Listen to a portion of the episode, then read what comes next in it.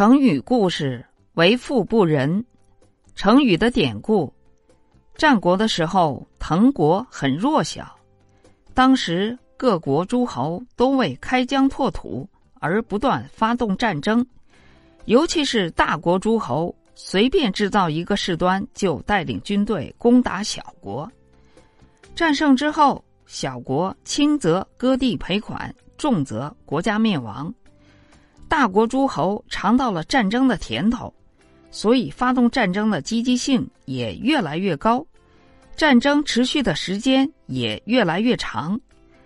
滕国本来就非常弱小，到了滕文公继位的时候，面临的局面更为严峻。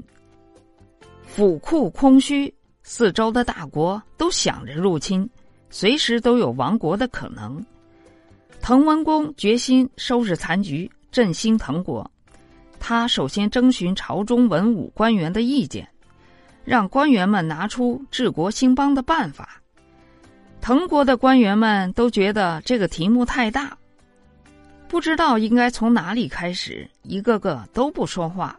滕文公一气之下命令散朝。滕文公回到宫中，倚着栏杆沉思默想。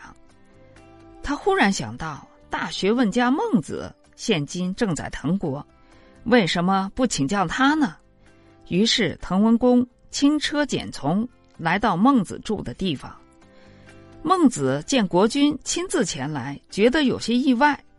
滕文公落座之后，孟子就首先问道：“我不过是一个老百姓，不敢劳驾国君。如果有什么疑问，我非常愿意为您效力。”滕文公长叹一声说。您是大学者、大贤人，所以特地来向您请教。您知道滕国兵少将少，国家贫弱，先生，您看怎样才能使滕国早日富强起来，不受邻国欺辱呢？孟子见滕文公态度诚恳，便告诉他说：“人民是国家的本源，把一个国家比喻为大树。”那么，人民就是树根，只有树根发达粗壮，才能使枝干强健，枝叶茂盛，大树才能茁壮生长啊。滕文公问：“怎样才能使树根健壮呢？”孟子说：“当然要施仁政。”孔子说：“仁者爱人，要珍惜民力，不要做劳民伤财的事情。”更不要随意增加人民的赋税，人民安居乐业了，还愁国家不富吗？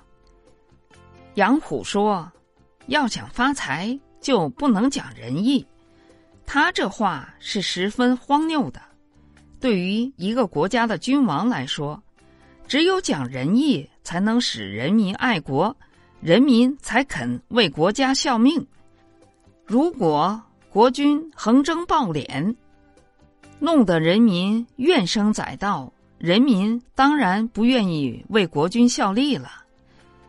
滕文公听了很高兴，决心在国内推行仁政。成语的出处：孟子《滕文公上》。